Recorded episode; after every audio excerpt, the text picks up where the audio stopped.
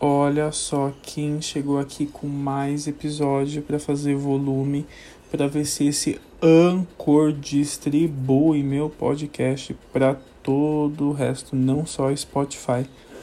Se não tiver distribuição com esse episódio, eu desisto da minha vida de podcaster e tento voltar para YouTube ou TikTok, enfim, é sobre isso, não tá tudo bem e ah, pelo menos qualquer um tem Spotify, né, hoje em dia. Ai, gente, tô frustrado, não gostei.